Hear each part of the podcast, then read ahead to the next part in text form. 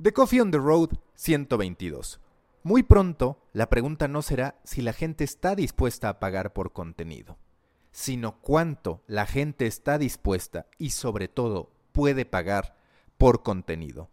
Hace tiempo ya que ese cuestionamiento de hecho tendría que haberse replanteado, porque la gente ha pagado por contenido desde hace bastante tiempo. Ahí están nuestras suscripciones que se cuentan en cientos de millones, a Netflix, nuestras suscripciones a Amazon Prime Video, nuestras suscripciones a Spotify e incluso una serie de pagos por acceder a programas académicos que me parece que ya es hora de empezar a contemplar la educación como parte de la industria de los contenidos.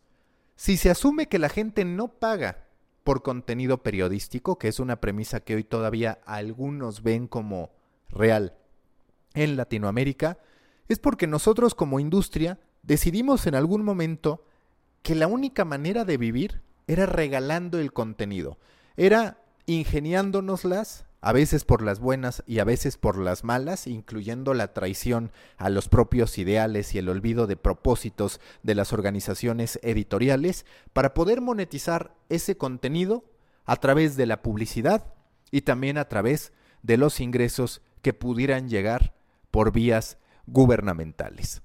Al usuario no le pedíamos que pagara por contenido. Y yo me pregunto cómo es que ese usuario iba a reconocer la necesidad de pagar por contenido cuando ni siquiera los fabricantes, los generadores de ese contenido, le hacían ver esa necesidad. Había un problema en términos de cómo planteábamos nuestra relación con ellos. Había también otra equivocación mayor. ¿Por qué pagarían por contenido que habitualmente los engaña. Nosotros pensemos, y en plataformas como Netflix, en plataformas como Spotify, en plataformas que les entregan buen contenido, las personas están por un largo espacio de tiempo. En ese sentido, se hace mucho más natural pagar por esos contenidos, pero la industria de los medios de comunicación, del contenido periodístico, se encargó de buscar que los usuarios estuvieran solo unos cuantos segundos. ¿Para qué? Para atiborrarlos de banners. Entonces, el usuario perdía de todas las maneras posibles. ¿Por qué? Porque solo podía pasar unos cuantos segundos o solo sentía que valía la pena estar unos cuantos segundos en los medios y esos pocos segundos en los que estaba era inundado de anuncios. Muy pronto, en una sorpresa que estoy preparando para todos ustedes, profundizaré en estas características que llevaron a la industria a estar en jaque.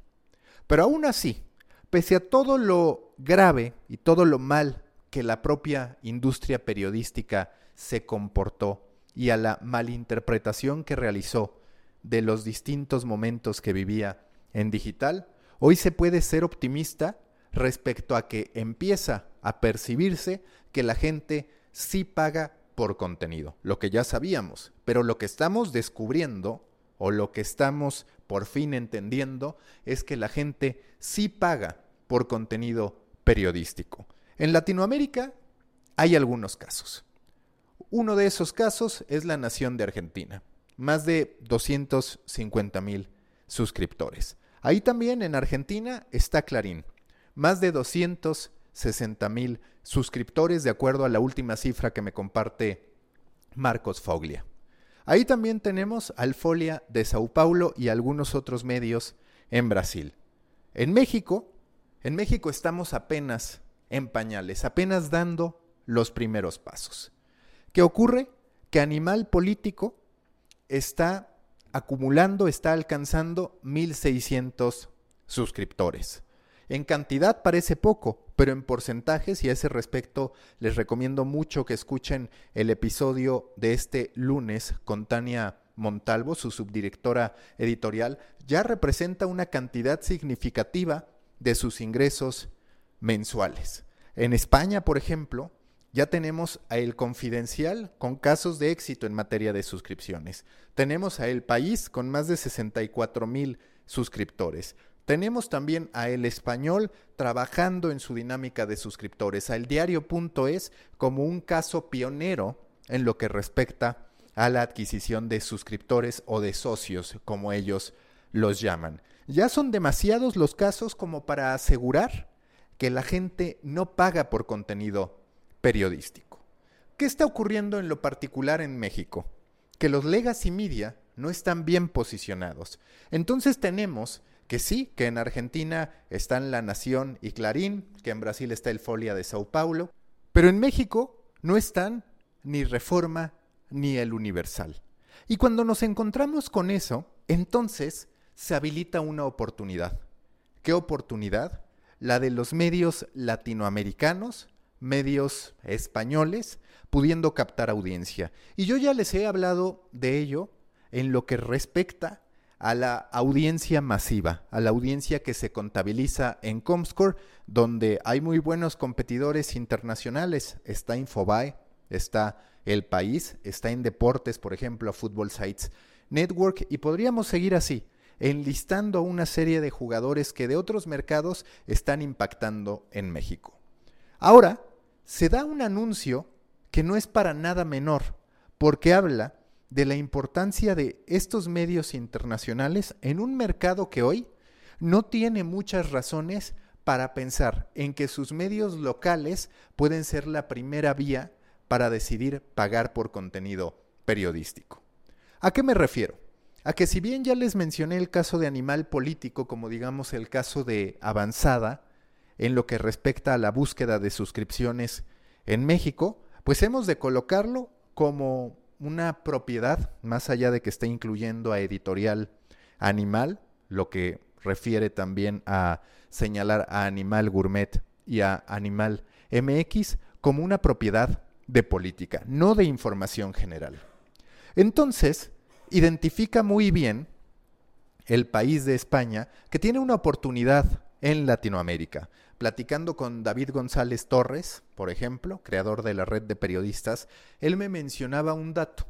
20% de los suscriptores del país son latinoamericanos. El país se ha dado cuenta de eso. El país se ha dado cuenta de que tiene una oportunidad de crecer en el mercado latinoamericano y particularmente en México. Sabemos que particularmente en México, porque aquí tiene su base de operaciones del país América y porque desde julio también está gestionando el país México. Ese anuncio, el de la llegada del país México, se conecta con un anuncio realizado hace apenas un par de días, el descuento para sus suscriptores latinoamericanos. ¿Esto qué representa? Que se está haciendo un descuento bastante significativo para que por 5 dólares al mes, aquellas personas que consuman más de 10 artículos del país puedan tener acceso a la suscripción en Latinoamérica. Es un plan bastante agresivo por parte del país. Es primero astuto porque hay que entender que los precios siempre se tienen que ajustar al poder adquisitivo, al mercado al que se está llegando y entender los momentos que están viviendo nuestros distintos públicos objetivo. Y en segunda, esta oferta, esta intención del país por ganar suscriptores en Latinoamérica, hay que decirlo, en lo particular en México, no sería tan poderosa si los legacy media estuvieran también extrayendo dinero de los propios usuarios mexicanos. Queda ahí la bolita para que los usuarios se pongan a pensar en quién invertir su dinero. Es bastante factible a la luz de los hechos, a la luz de lo que estamos viendo, a la luz de la calidad que tiene el producto del país, que muchos antepongan la posibilidad de poder suscribirse a el país que la de decidir suscribirse por un medio mexicano. Y en esta batalla, hay que decirlo, ya está todo tipo de contenido. El ingreso de una persona es uno. Ese monto no divide entre categorías. Ese monto compite por la atención y el interés de los usuarios. A partir de eso es que determina dónde invierte su dinero, cuánto puede destinar a entretenimiento, cuánto puede destinar a información, cuánto puede destinar a sus gastos de vida cotidiana. Y en ese punto hay que reconocer que para cualquier persona puede ser muy complejo elegir entre el entretenimiento y el contenido periodístico. La pregunta, insisto, no es si los usuarios están dispuestos a pagar por contenido. La pregunta es, ¿cuánto dinero podrán gastar por contenido? ¿Y cuánto de ese dinero lo gastarán en contenido periodístico? Más vale que los medios mexicanos se apuren, porque si bien es cierto que cada medio de comunicación tendrá su audiencia leal, cuando se busque la escala, entonces será muy complicado. Y si tú, en tu mercado, no eres capaz de dar los primeros pasos, cada vez la vas a tener más complicada porque te encontrarás con usuarios que al no haber encontrado en tu media outlet la oferta de contenidos que está esperando, se irá a otro medio de comunicación sin que importe el origen. No se trata de ser nacionalista, no se trata de advertir como algo negativo el que el buen contenido periodístico esté a nuestro alcance y que sea reconocido. Se trata de exigir que los medios locales entiendan la importancia de entregar un buen producto, porque estamos en la carrera por ver quién es el que levanta dinero y también por ver es el que primero lo consigue. Aquellos que lo consigan primero, si de verdad enamoran a la audiencia una vez que ésta está suscrita, no dejarán ir ese monto. Y entonces los que se quieran montar en esa batalla más adelante tendrán que tener argumentos muy sólidos para que sea suficiente el contenido periodístico que ofrezcan y así poder robarles suscriptores a otros medios de comunicación. El país está haciendo lo correcto. El país es sin duda, y guardando las proporciones, el equivalente al New York Times en español. Ya veremos qué es lo que termina ocurriendo con esta estrategia, pero vamos a ser honestos. Invertir 5 dólares en el país parece una mejor oferta que casi cualquiera que pudiera ofrecernos un medio mexicano en materia de contenido periodístico. Tiene buenas plumas, tiene investigaciones, tiene reputación, está alejado de los intereses gubernamentales o de los que buscan afectar al gobierno. Ahí está esta lectura, ahí está el llamado a que los medios mexicanos se apuren en esta batalla. Como el país, en algún momento podría volver el New York Times como el país, ahí está el Washington Post alimentando de a poco a su audiencia latinoamericana y en lo particular a la mexicana.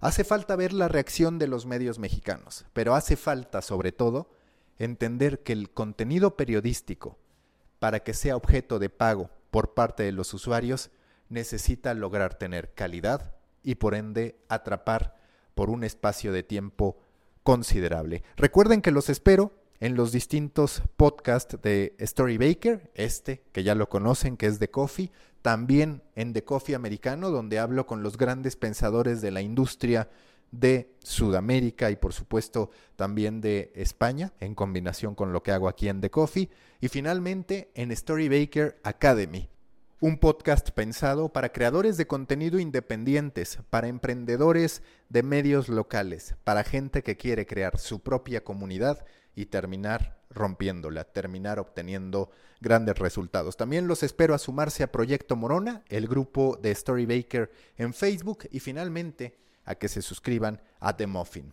Se pueden suscribir en storybaker.co, así sin M, diagonal THE, guion medio Muffin. Storybaker.co, así sin M, diagonal THE, guion medio Muffin. Muchas gracias y nos escuchamos en la próxima.